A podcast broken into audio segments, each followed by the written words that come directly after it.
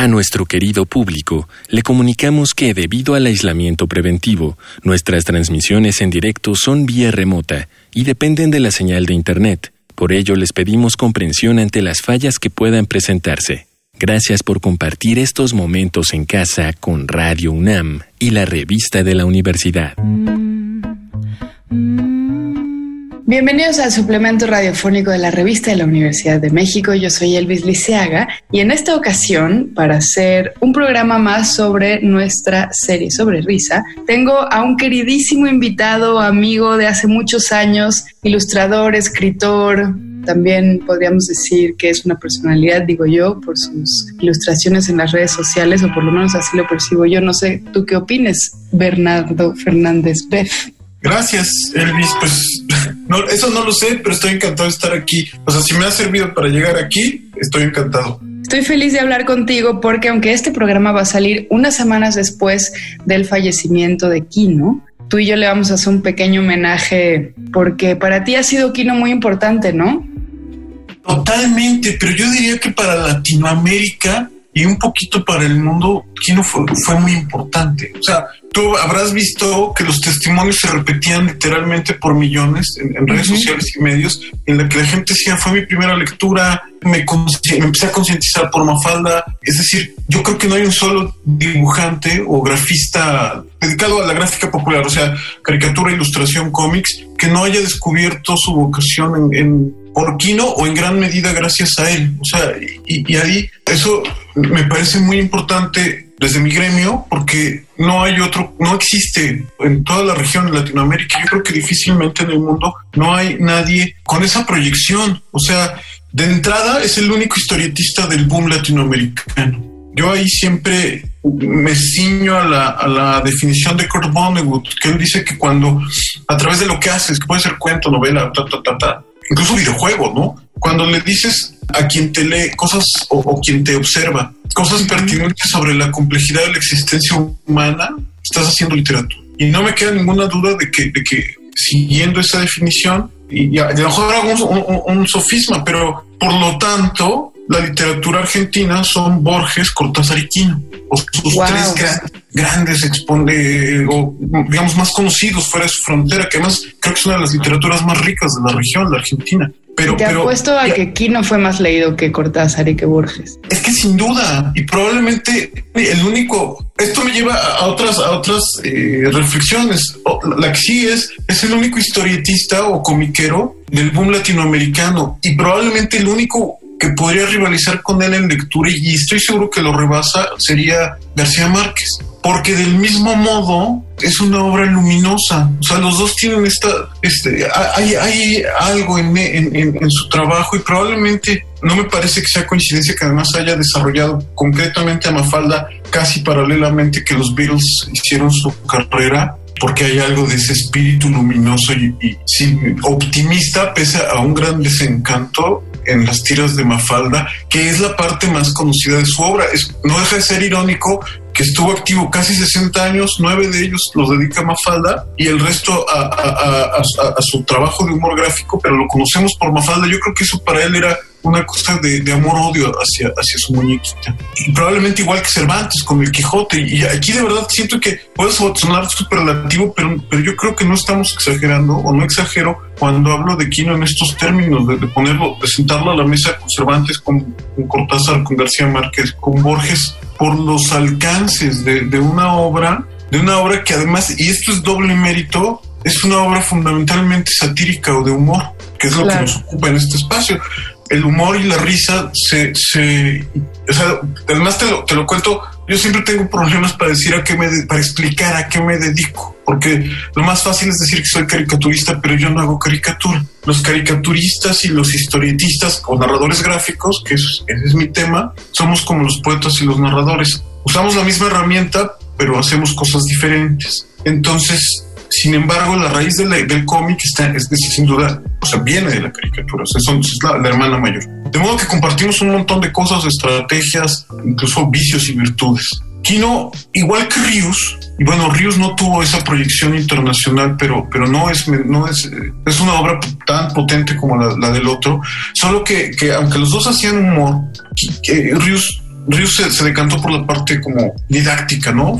Politizar, educar, replantear. Y Quino no, y quizá por eso es que, es que, quizá por eso es que su obra tocó a millones de lectores, porque justo lo que hace es utilizar la clave del humor, que además, como seguramente está reflexionado en este espacio, repetidamente, la risa y el humor se consideran, desde las altas esferas de la cultura, se consideran algo menor. O sea, se piensa que no, o sea, aunque repetidamente se dice que el humor es algo serio, siempre quienes trabajan humor, risa, los humoristas, los y las humoristas como en nichos para las curiosidades, con el gabinete de los... A pesar de lo complejísimo que es el humor en la literatura, en la caricatura, en la ilustración, en todo, ¿no? Es dificilísimo. Es mucho más difícil, o sea, lo, el poder decir algo inteligente de man, con humor es, es muy complicado.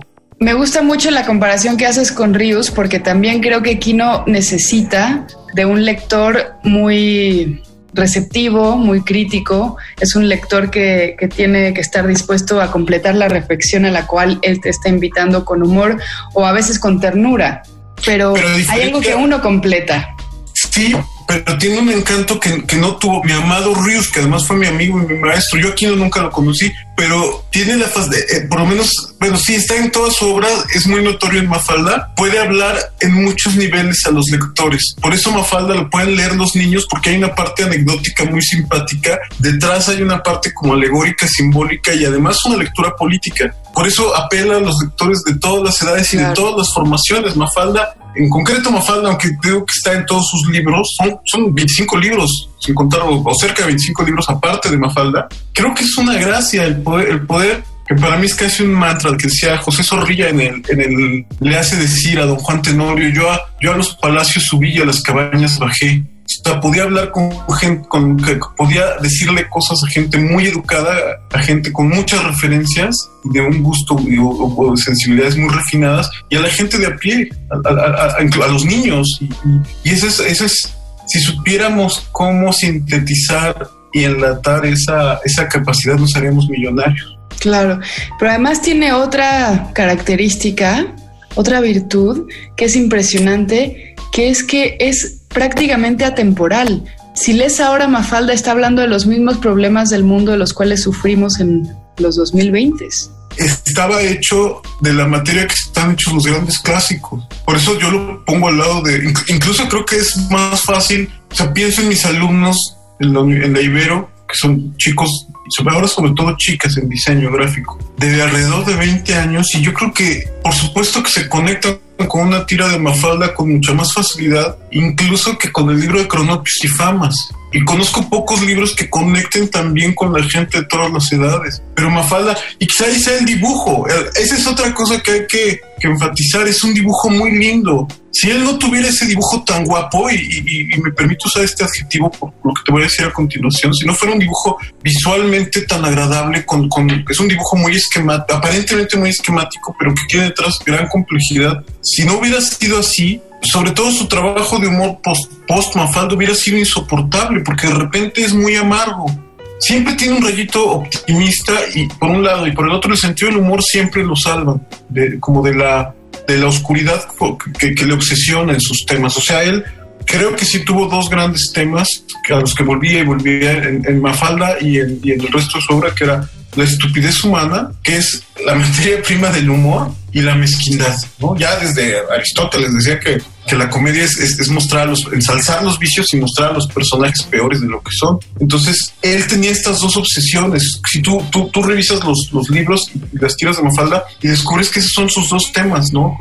Pero el hecho de que lo haya de hacerlo en clave de humor, por un lado, y con un dibujo tan amable a, la retina, le permitió eso justo de lo que hablas, de que cualquier persona se pueda conectar a cualquier edad y en cualquier época. Y estamos, me atrevo a, de nuevo, es que escribí un texto ahora que murió Kino para el suplemento de La Razón, para el cultural, y habría diciendo que es muy difícil hablar de él sin, sin caer en los superlativos, pero es que era un personaje de esas dimensiones que contrastaba con la persona tímida que, y, el, hombre chiquito y, silencioso que era, que, que era en la vida real.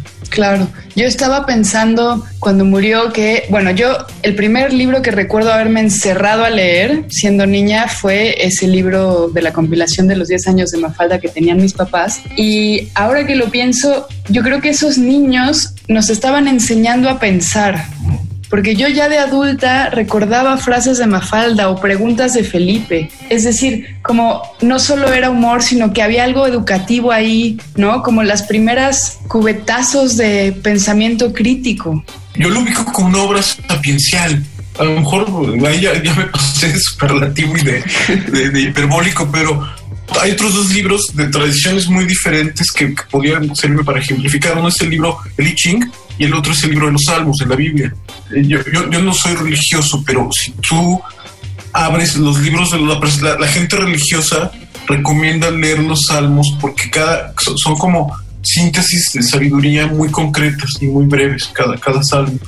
Y lo mismo pasa en el I Ching, ¿no? Que, está bueno, ahí medio vinculado con este asunto de las estrategias de guerra y imagino que con, con Sun Tzu y todo eso. Pero, pero el asunto es que lo lees y son pequeñas piezas de sabiduría si tú lees una tira de Mafalda es como leer un aforismo.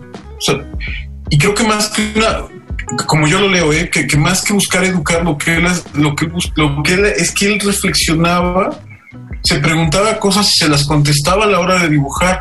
Y debe haber sido un tipo muy sabio porque el resultado son estas tiras que operan casi como como entre aforismos y no haikus, ahí sería medio, medio ya sería medio payaso decir que son haikus, pero sí creo que son aforismos, son pequeñas piezas sapienciales.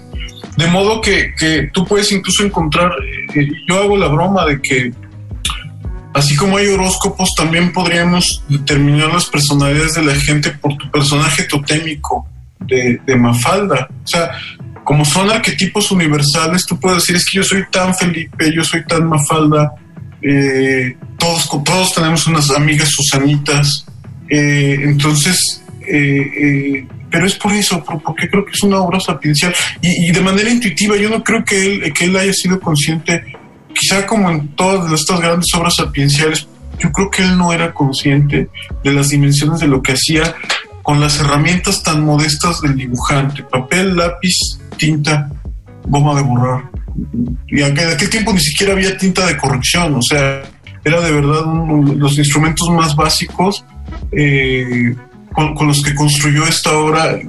Pues literalmente, cada tira es como ir poniendo un ladrillito en una catedral gigantesca que es su obra en conjunto.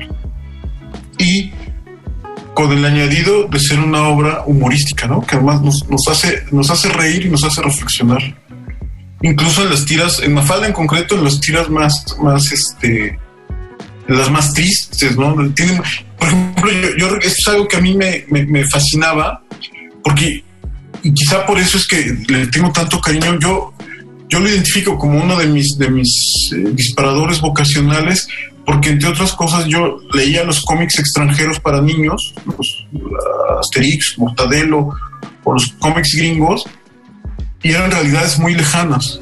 Pero de repente sale Mafalda a, jugar al parque y de repente se encuentra con niños pobres pidiendo limosna y eso era muy cercano a, mi realidad. Entonces, eh, eh, esa es otra, otra Yo de verdad creo que él, lo hacía de manera muy intuitiva, como casi todos los, los grandes eh, historietistas.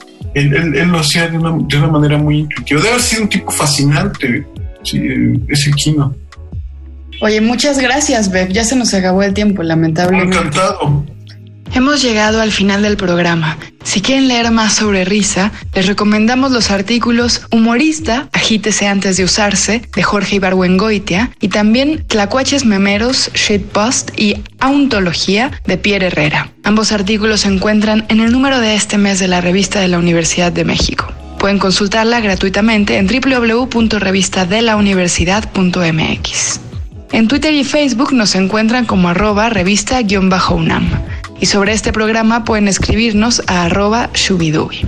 Gracias a Miguel Alvarado y a Yael Vais. Yo soy Elvis Liceaga. Hasta pronto. Este programa es una coproducción de Radio UNAM y la revista de la Universidad de México.